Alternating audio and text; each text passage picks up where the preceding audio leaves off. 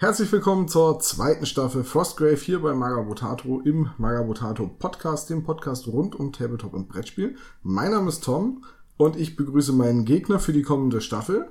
Hi Tommy. Moin. Du bist nicht Jan. Das hast du gut beobachtet. Warum bist du nicht Jan? Weil Jan keine Zeit hat. Richtig. Nachdem Jan und ich echt ewig gegrübelt haben, wie und, und äh, überhaupt wann wir die zweite Staffel Frostgrave anfangen und wie wir die spielen wollen, äh, hat sich dann nach und nach abgezeichnet, dass wir, was die Termine angeht, auf keinen Nenner kommen. Und irgendwann hat Jan gesagt, du, äh, ist kein Ding, such dir jemand anderes. Ich habe sowieso gerade keine Zeit oder habe was anderes um die Ohren. Von daher, Jan, falls du das hier hörst, beste Grüße an der Stelle. Ja, auch von mir. Ich hoffe, dass du bald wieder Zeit hast und wir dann irgendwas spielen können. Aber wir haben dann gesagt, gut, wir wollen nicht länger warten. Ja, es sind mittlerweile sind schon, glaube schon die nächste Erweiterung auf Deutsch raus. Äh, also in den Zuchtgruben gibt's jetzt mittlerweile auch schon auf Deutsch für Frostgrave und das Ghost Archipelago kommt bald. Dass wir gesagt haben, nee, komm, jetzt muss es so sein und wir wollen eine weitere Staffel Frostgrave hier im Podcast spielen und du hast dich dazu bereit erklärt. Ja, ich weiß noch nicht, ob ich es bereuen soll oder nicht, aber ja. Weißt du denn wenigstens, worauf du dich eingelassen hast? Ich weiß, worauf ich mich eingelassen habe. Ich habe das Spiel jetzt ja ein paar Mal gesehen und gespielt. Ähm, vor allem ähm, werden wir jetzt als erstes einmal ein Szenario spielen aus dem Grundspiel zum Reinkommen und um unsere Banden schon ein bisschen zu entwickeln. Und dann werden wir uns mit der Lichtlord-Kampagne auseinandersetzen. Und das ist jetzt die große Frage. Sagen wir zukünftig Lich oder sagen wir Lich? Wir sagen Lich, weil uns da weniger blöd vorkommen als bei Lich. Ja, Lich klingt blöd, aber im Prinzip ist Lich klingt auch blöd, aber weniger blöd. Im Prinzip ist das ja auch ein saublöder Name, der zurückgeht auf Dungeons and Dragons, wo dieser Monstertyp das erste Mal auftauchte und ich glaube einen untoten Zauberer beschreibt. Genau, ja. Eigentlich. Gibt's dann auch in diversen anderen Rollenspielen, nicht nur im D&D-Universum, also im Elder Scrolls-Universum gibt es auch Lichs und eben auch bei Frostgrave und in der Kampagne Die Rückkehr des Lichtlords geht es eben genau um den, einen mächtigen Totenbeschwörer, der zurück nach Feldstadt kehrt und eine untote Armee um sich schart. Und so wie ich die Kampagne, ich habe sie nicht gelesen, ganz bewusst nicht, weil ich mir nichts vorwegnehmen wollte. Also wir werden die von Szenario zu Szenario quasi zusammen kennenlernen. Mhm. So wie ich die Kampagne verstanden habe, werden wir die ganze Zeit gegeneinander und gegen die Truppen des Lichtlords kämpfen und am Ende in der finalen Schlacht versuchen, gegen den Lichtlord zu triumphieren.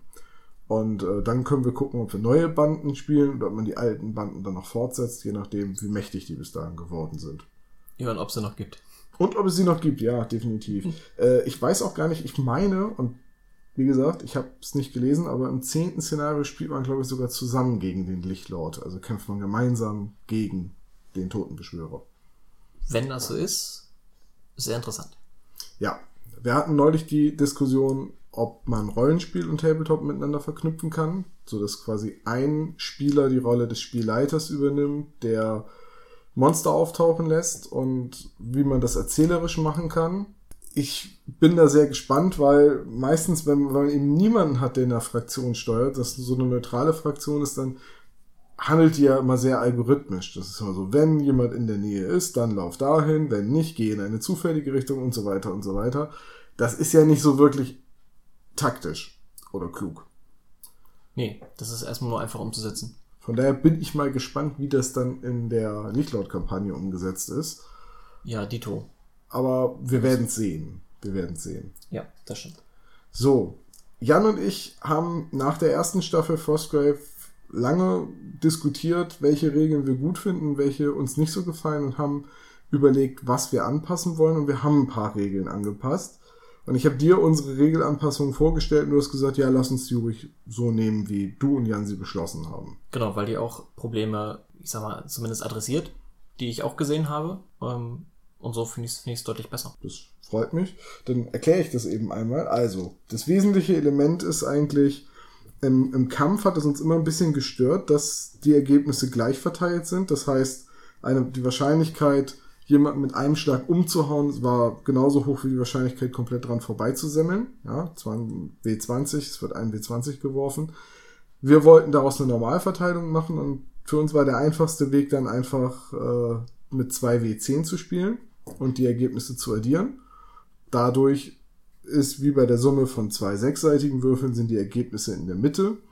Also hier dann die, äh, die Summe um die 10 äh, am wahrscheinlichsten und die Ergebnisse 2, 3 oder eben 19 und 20 sind etwas unwahrscheinlicher. Was dazu führt, dass man im Mittel trifft, aber weniger Schaden macht. Und man nimmt etwas diese groben Schwankungen raus, von wegen, wenn jetzt einmal jemand dreimal hintereinander eine 20 würfelt, das ist halt mit zwei W10 in Summe deutlich unwahrscheinlicher als mit einem W20, obwohl es auch mit einem W20 unwahrscheinlich ist. ist da ich glaube 1 zu 8000 oder 1 durch 8000 die Chance, dreimal eine 20 zu würfeln. Mhm. Äh, und hier ist es dann, oh Gott, ich habe es jetzt nicht durchgerechnet, es ist eine aus wie vielen Kombinationen? Aus 100 Kombinationen, also Hundertstel mal Hundertstel mal Hundertstel. Oder habe ich jetzt gerade falsch gerechnet? Nee, ich glaube, es war richtig. Ja. So, also es ist noch unwahrscheinlicher, dass so extreme Fälle passieren. Denn wir hatten es in der ersten Staffel mal, dass äh, mein Magier ähm, im Alleingang fünf Leute umgehauen hat, weil ich halt nur 19 und 20 gewürfelt habe. Kann immer passieren. Das wird auch mit diesem Würfelsystem, wo wir einfach mit zwei W10 spielen, passieren können, aber deutlich seltener. Richtig. Weil wir aber gesagt haben, naja, dann ist es aber blöd, wenn man weniger Schaden macht, wenn man dann schon trifft, weil wir wollen uns ja nicht rundenlang aneinander äh, quasi tot reiben, so es soll ja auch mal ordentlich knallen, haben wir einfach den Schaden jeder Waffe um zwei Punkte. Das macht den Reiz des Spiels ja auch aus, dass die Kämpfe nicht allzu lang sind. Und das Charakter halt nach zwei Treffern in der Regel raus ist und wenn er drei Treffer überlebt, ist er schon ziemlich hart im Nehmen. Ja, Schwein gehabt. Ja. Wie gesagt, wir haben den Schaden von allen Waffen um zwei erhöht. Das heißt, ein Stab macht jetzt einen Bonus von plus eins, ein Dolch auch. Eine Handwaffe macht plus zwei, eine Zweihandwaffe plus vier Bogen plus zwei und die Armbrust plus vier. Also einfach, wenn die Waffen einen Schadensbonus hatten, haben wir den einfach um zwei erhöht. Das ist die eigentlich die größte Regeländerung, die wir vorgenommen haben. Äh, ich muss jetzt gerade überlegen, was haben wir denn noch angefasst? Äh, das Zaubern haben wir genau so gelassen. Das ist weiterhin auf dem W20 basierend.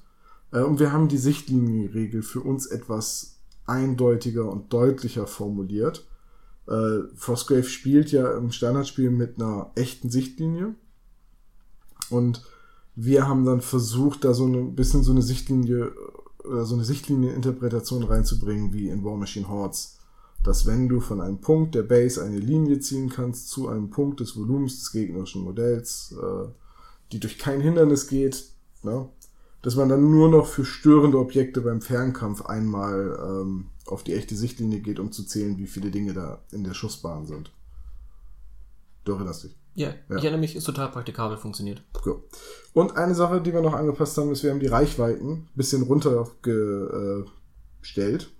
Also die Sichtreichweite ist ja 24 Zoll im Standardspiel. Bei einem 90 x 90 Zentimeter Tisch ist das halt fast ein Drittel des Tisches in, in eine Richtung gucken können. Das haben wir ein bisschen kleiner gemacht aus dem Grund, weil wir mit weniger Gelände spielen in der Regel, einfach weil nicht so viel Gelände vorhanden ist, dass wir ihn wirklich komplett zustellen können, den Tisch, und hier eine Ruinenstadt entsteht, äh, haben wir einfach gesagt, dann regeln wir die Sichtlinie ein bisschen runter äh, und schauen mal, wie sich das entwickelt. Und dementsprechend haben wir, glaube ich, von 24 auf 18 Zoll reduziert. Und genau das gleiche dann auch beim Zaubern. Also wenn ein Zauber vorher 24 Zoll hat, hat er jetzt 18, hatte er 18, haben wir da auch ein, ein Drittel weggenommen, dann hatte er noch 12 und so weiter in den zwei Partien, zwei war es, glaube ich, die, ja. wir, die wir testweise gespielt hatten, damit ich meine Truppe ein bisschen ausprobieren kann, waren 18 auch mehr als genug. Wie gesagt, wir haben nicht so viel Gelände, als dass ständig die Sichtlinie durch irgendwas blockiert ist. Von daher hat sich das einfach angeboten. Ähm, jetzt ist noch die Frage, wir hatten mal überlegt, ob wir mit mehr Zufallsbegegnungen spielen wollen. Einfach die Wahrscheinlichkeit, dass Monster auftaucht, wenn man einen Schatz das erste Mal anfasst, ist ja 25 Prozent. Mhm. Mein Vorschlag wäre, das auf 50% zu erhöhen, einfach weil wir schon oft Szenarien hatten, in denen einfach gar keine Monster aufgetaucht sind. Und ich finde, die bringen immer Spannung rein, meistens. Also, wenn sie auf einer bestimmten Kante kommen, weil auf einmal hat der Spieler noch eine zweite Baustelle, um die er sich kümmern muss. Und das Pech, wer die Monster abkriegt, ist relativ äh, gleich verteilt gewesen bisher. Wir hatten nur ein einziges Mal einen Ghoul, der kam niemanden sah und dann in eine zufällige Richtung weiterging und einfach wieder vom Spielfeld lief. Also der Ghoul meinte etwas gehört zu haben, sah sich kurz um und verschwand dann wieder. Und auf der anderen Seite hatten wir natürlich auch schon in der ersten Staffel so Monster wie den Djinn, die wir partout nicht abräumen konnten, weil magisch, also nur magische Waffen ihn verletzen können und so. Und wir hatten zu dem Zeitpunkt noch keine. Äh, was zu einem sehr, sehr bizarren Spiel geführt hat, wo man ständig den Djinn im Nahkampf besiegte, um einen Zoll wegzulaufen und dann wieder irgendwas passiert ist, dass der Djinn einem wieder hinterher ist. Und ich weiß noch, wie ich dann versucht habe, mit einem Schatz wegzulaufen und Jan dann ausgerechnet den Dieb geblendet hat, damit er nicht mehr weglaufen konnte und dann kam der Djinn wieder hinterher. Also war ein unglaublich bizarrer Kampf. Deswegen bin ich so ein großer Freund von den Monstern. Ja, die Monster sind cool, weil sie, weil sie so schön unberechenbar sind. Also mehr Monster? Ich, ich bin für mehr Monster auf 50%, ähm, Ja, es muss mit dem W20 praktikabel ablesbar ja, sein. oder, oder, oder 40. 40 Prozent, also ein Ergebnis von 1 bis 8 und dann kommt ein Monster. 50 scheint mir auf den ersten Blick etwas radikal, also doppelt so viele Monster. Andererseits, Nicht doppelt so viele, nur, nur im statistischen Sinne doppelt so oft. ja, also im Schnitt doppelt so viel. Auf viele Spiele gerechnet, ja. ja. Ähm, ach ja, lass uns auf den Versuch ankommen. Wir können erstmal 50 spielen. Gut, Und wenn es, äh, wenn das zu viele sind, dann schrauben wir es noch ein bisschen runter. okay. Und das sind im Prinzip alle Regeländerungen, die wir vorgenommen haben. Ich glaube, mit dem, mit dem Lichtlord kommen noch ein paar neue Zauber dazu. Die haben wir jetzt erstmal nicht gewählt, weil wir noch nicht in der Lichtlord-Kampagne sind. Richtig. Äh, ich bin mir gerade nicht sicher, es kommen neue Klassen dazu. Das heißt, sobald wir die Lichtlord-Kampagne spielen, können wir auch neue Charaktere einkaufen, wie zum Beispiel den Packesel, der kann nicht wirklich gut kämpfen, dafür kann er sehr viele Items tragen. Oder den Speerwerfer oder den Rabenmeister, der dann eine Fernkampfkrähe hat, die äh, ein eigenes Modell dann wird. Und solche Sachen. Klingt interessant, mag die Idee. Und ich glaube, es gibt noch den Baden, der einen Moralbonus für die restliche Bande mit sich bringt. Wenn du den holst und zwischendurch anfängst zu singen. das ist aus. Musst auf Jan warten. Na gut. Kann, was ist, wenn ich jemanden zusätzlich anheure, der singen kann, der sich dann neben den Tisch sitzt und singt? Ja, ja, das würde ich, glaube ich, akzeptieren. Ich würde ihn natürlich Limerick singen lassen, die dich äh, verhohnepiepeln. Nee, da bin ich wieder gegen. Ich wollte schon immer mal das Wort verhohnepiepeln in diesem Podcast unterbringen. Ich freue mich für dich, dass du es jetzt geschafft hast. ja, es hat nur vier Jahre gedauert. Ähm, gut, dann haben wir jetzt noch zwei Sachen. Wir wollen einmal über unsere Banden reden und auch über unsere Zauberer und Zaubersprüche. Und dann müssen wir ein erstes Szenario, ein Anfangsszenario für die erste Partie auswürfeln, ähm, das wir dann gleich spielen werden im Anschluss und dann entsprechend auch wieder eine Aufnahme machen. Bin also, ich bin da schon sehr gespannt drauf. Mhm. Willst du mit deiner Bande einfach mal anfangen? Ja, kann ich. Ich fürchte, ich kann äh, für diejenigen, die das Spiel vielleicht besser kennen, nicht wirklich gut begründen, warum ich hier was gewählt habe. Ich habe mehr nach, nach eigenem Gusto gewählt und äh, ein bisschen was verändert nach äh, unseren Testspielen. Ähm, also ich habe mir die ganzen Klassen mal angesehen und dachte, ah, ja, okay, die, die Zauber sind, ja, sind ziemlich breit aufgestellt. Man kann Schaden machen, man kann ähm, Dinge verschieben, man kann mit Zaubern rumspielen. Es gibt Zauber, die außerhalb des Spiels gespielt werden können, bla bla. Das war mir auf den ersten Blick ein bisschen zu viel, deswegen habe ich mir was Simples gewählt. Elementaristen finde ich immer interessant. Kann gut Schaden machen, ich kann aber auch ein bisschen mit dem Spielfeld ähm, herumspielen. Finde ich super. Also habe ich mir einen Elementaristen gemacht mit Namen Alan. Alan, der Elementarist. ja, ich weiß, tut weh. Es dauert auch eine Weile, bis der Schmerz weggeht. Ja, ja, ja, doch, schon. Ähm, der äh, beherrscht den Elementarpfeil, mit dem ich auf Entfernung Schaden mache. Äh, Stärke, mit der. Was, was, was war das? Äh, du erhöhst die Stärke eines Charakters, also äh, wenn er Schaden macht, nicht Genau, genau, macht er den Schaden Rest- macht, macht er mehr Schaden. Genau, aber für den Rest des Spiels, richtig? Richtig. Ja, genau. Aber im Nahkampf. Ja, Nahkampf, klar. Weil wenn man bei einer Armbrust den Abzug Dollar drückt, fliegt der Pfeil nicht schneller oder weiter. Schade eigentlich. Ja. Die magische Mauer, mit der ich äh, ja, eine magische Mauer, die deutschen Namen, äh, entstehen lassen kann. Äh, den magischen Sprung, den ich in Zukunft nur noch Sprung nennen werde, ähm, mit dem ich meinen Magier in Sicherheit bringen kann. Oder eine bessere Position, das werden wir sehen. Den Hammer der Elemente, der dafür sorgt, dass der nächste Angriff eines äh, befreundeten Kämpfers irgendwie fünf Punkte stärker wird. Er macht auf jeden Fall fünf Punkte Schaden und, Und äh, zählt auch magisch. Magischer Schaden, genau. Das Ja. hatten wir letztes Mal gegen, gegen diesen bösen Geist, der sechs aushielt, indem ich so fünf einschenken konnte. Und dann hat der magische Geist dich umgehauen. Ja, der hat mich umgehauen, bev bevor ich ihm was einschenken konnte. Wenn ich mich richtig erinnere. Der arme Barbar. Ja. Äh, den Spruchverschlinger habe ich dabei, damit ich was gegen, gegen anhaltende Zauberwirkung tun kann. Den habe ich jetzt auf einer 16, also dass ich den schaffe, ist zurzeit noch unwahrscheinlich, aber das wird ja noch. Ein zügiges Handeln, damit kann ich dafür sorgen, dass, äh, dass ein Modell das nächste Mal auf jeden Fall als erstes aktiviert. Und zwar noch vor den Magiern. Genau. Das heißt, selbst wenn du die Initiative verlierst, bevor die Magier handeln, agiert dieser Figur. Sei es, um sich in Stadt zu schnappen, den in Sicherheit zu bringen, äh, sonst was. Ich glaube, ich habe es bisher nur einmal angewandt. Da war es Ja. aber gut. Weiß nicht mehr wieso. Und, und Heilung. Weil Heilung. Wie kann Ist- man daran vorbeigehen? Ist ein mega wichtiger Zauber, auch meiner Meinung nach. Ja, wenn ich Lebenspunkte dafür ausgeben darf, um Zauber zu schaffen, dann will ich mich danach wieder heilen können. So, und wie setzt sich deine Bande zusammen?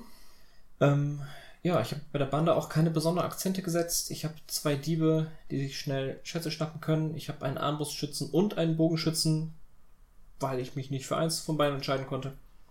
Drei Schläger, also ähm, Ja, das, was Schläger halt sind. Entbehrlich. Ja, genau, also entbehrliche Fußtruppen, die auf Ja. irgendwas einkloppen.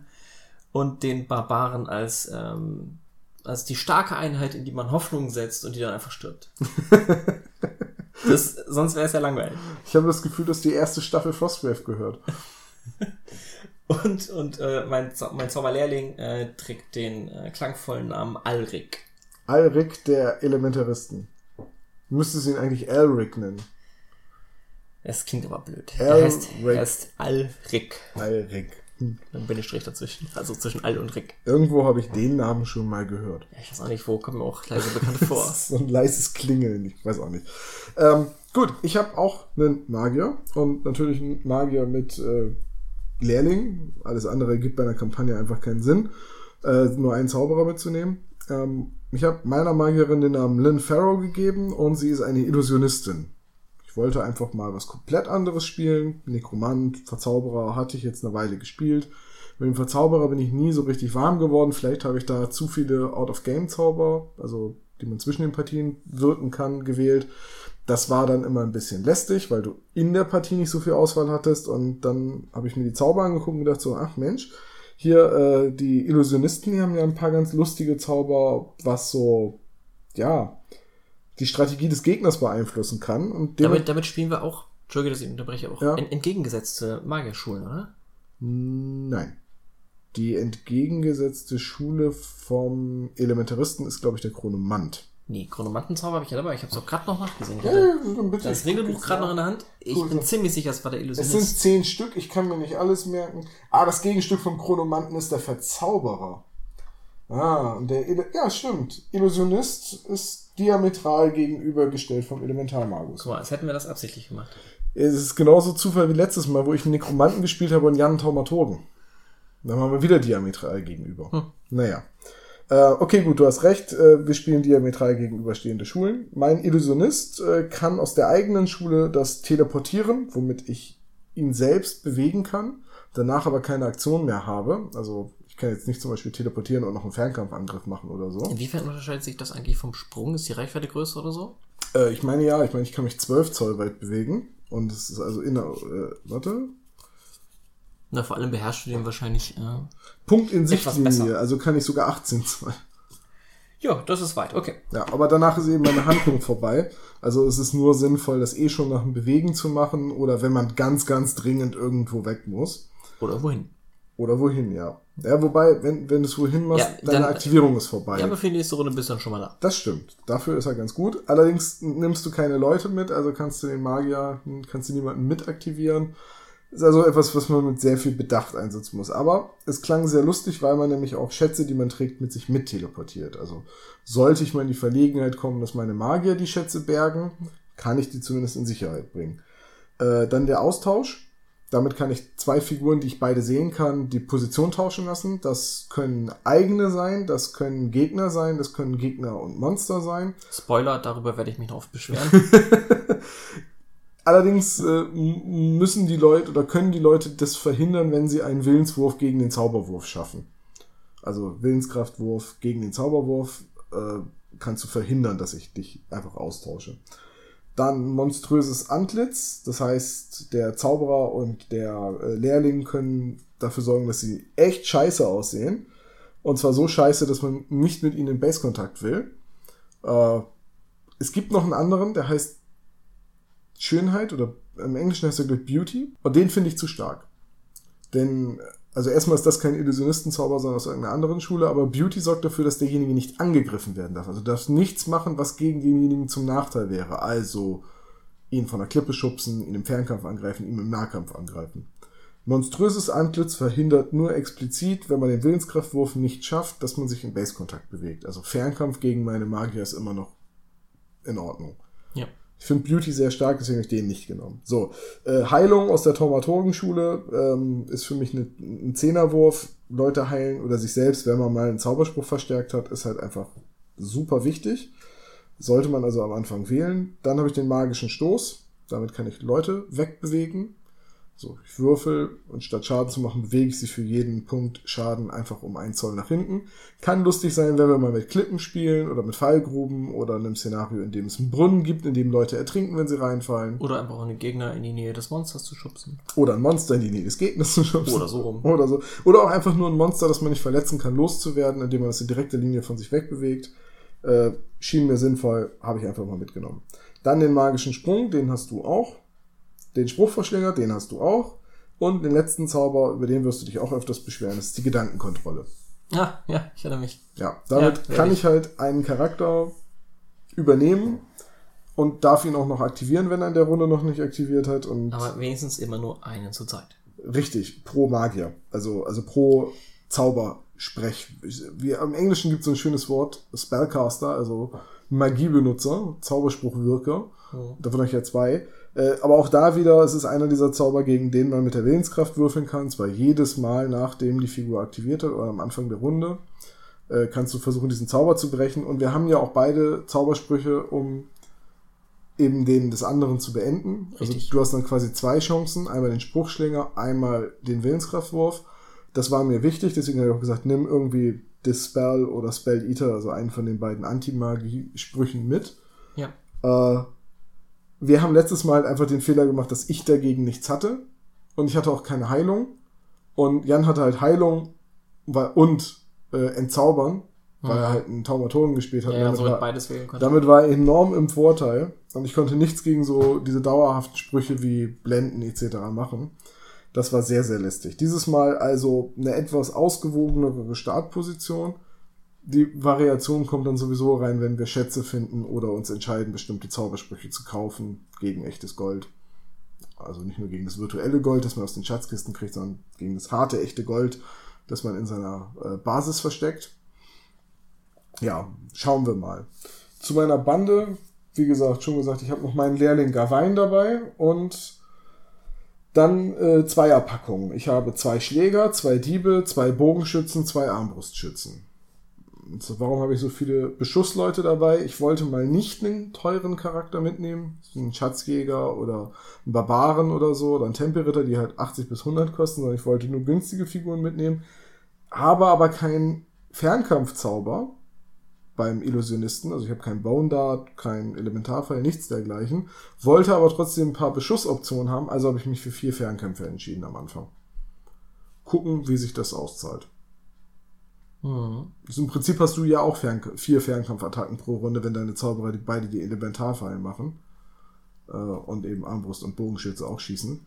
Äh, ich habe die auch, aber dafür können mein Zauberer und mein Lehrling halt nicht im Fernkampf. Noch nicht. Ja, während ich da auf Schaden gegangen bin, gehst du auf äh, so nervige Zauber. Ja, ich gehe auf, du, du gehst auf Schaden, ich gehe auf Nerven. Mal gucken, was sich mehr auszahlt. Ja. So, die Zauberspruchkarten liegen bereit. Übrigens habe ich für äh, die Frostgrave-Charaktere so kleine Karten gebastelt nach dem Vorbild der Freebooters Fate-Karten, wo man alle Werte drauf sehen kann und die, Heu die Heuerkosten, wollte ich jetzt schon sagen, die, Kos die Goldkosten, die äh, zum Anwerben drauf sind und die Ausrüstung draufsteht und man die Lebenspunkte im Spiel wegstreichen kann. Äh, wer Magabotato aktiv verfolgt hat, die vielleicht im Marathon im Juli schon gesehen, die Karten. Außerdem gibt es Platz, um sich noch kleine Notizen zu machen zu äh, wirkenden Effekten. Richtig, dafür sind auch auf der Rückseite ist richtig viel Platz, um noch Ausrüstung und so weiter drauf zu schreiben. Ich Packt die Karten hier übrigens zum Download runter. Es gibt bei Magabotato, wenn ihr das hier hört, auch schon eine Download-Sektion, wo wir allgemein Datei-Downloads für euch anbieten. Zum Beispiel auch die Regeln der Kneipenschlägerei oder Panzer gegen Höhlenmenschen. Und da werdet ihr dann auch diese Karten finden. Und ich äh, muss mir dann mal auf die Schulter klopfen. War echt eine gute Idee. Ja, dann muss ich das nicht mehr machen. Gut. Ja, sehr gut. Ich will auch gar nicht, dass du mich anfasst. Ich strecke mich so gerne über den Tisch. So, ich habe jetzt hier das Regelbuch. Äh, Ich habe Kapitel 5 die Szenarien aufgeschlagen. Wir müssen gucken, was wir jetzt als erstes spielen. Und äh, ich lasse das einfach mal dich auswürfeln, weil dann bist du schuld. Hm. Mhm. Bitte? Eine 8. Eine 8. Die 8 ist die Bibliothek. Oh, oh, oh, oh, ich erinnere mich. Das ist das, äh, ich glaube, das ist das Szenario, das Jan und ich dann immer ausgelassen haben, wenn wir das gewürfelt haben. Das Spielfeld stellt die unterirdische Bibliothek dar und sollte dementsprechend ein Labyrinth aus Korridoren, welche Gassen zwischen den riesigen Regalen darstellen sein. Die Regale quellen über vor Büchern und blockieren daher alle Sichtlinien und Bewegungen. Es ist aber möglich, auf und über die Regale zu klettern. An verschiedenen Stellen sind Bücher und lose Blätter auf dem Fußboden äh, zu Haufen zusammengefroren. Diese gelten als schwieriges Gelände. Jedes der vier, jede der vier Spielfeldkanten weist einen Eingang der Bibliothek auf. Die Spieler platzieren ihre Figuren innerhalb, von- äh, nee, bei Spielbeginn innerhalb von 6 Zoll um die Tür an ihrer Spielfeldkante. Schatzmarken werden wie üblich platziert. Klingt interessant. Das ist mal anders als die Sachen, die wir sonst spielen. Sonderregeln. Figuren dürfen das Spielfeld nur über die Türen verlassen, jedoch nicht über eine Tür, äh, durch die die feindliche Bande das Spielfeld betrat. Ja. Schätze und Erfahrung. Äh, bei der Bestimmung der gefundenen Schätze wird jedes Wurfergebnis, das kein Zauberbuch enthält, einmal wiederholt. Das Ergebnis des Wiederholungswurfs ist bindend und der Wurf darf nicht wiederholt werden. In diesem Szenario kommen keine besonderen Erfahrungsboni zur Anwendung. Äh, das ist ein ziemlich krasses Szenario für den Einstieg, weil das durch die Bücher bedeuten kann, dass wir eine Menge neue Zaubersprüche lernen. Ja, dachte ich gerade auch. Ist doch eigentlich ganz cool für den Anfang, oder? Ja, dann müssen wir mal gucken, wie wir da den Tisch dargestellt kriegen. Und ja, dann Ja, das überlasse ich dir. treffen wir uns äh, in der Bibliothek. Aber da müssen wir ganz leise sein. Das ist immerhin eine Bibliothek. Da kannst du nicht laut schreien, wenn der Armbrustbolzen dich trifft. Ich, ich versuche den Barbaren zurückzuhalten. Das ist sehr nett. Gut, ähm, dann, Tommy, ich freue mich auf unser erstes Spiel. Dito. Packen wir es an.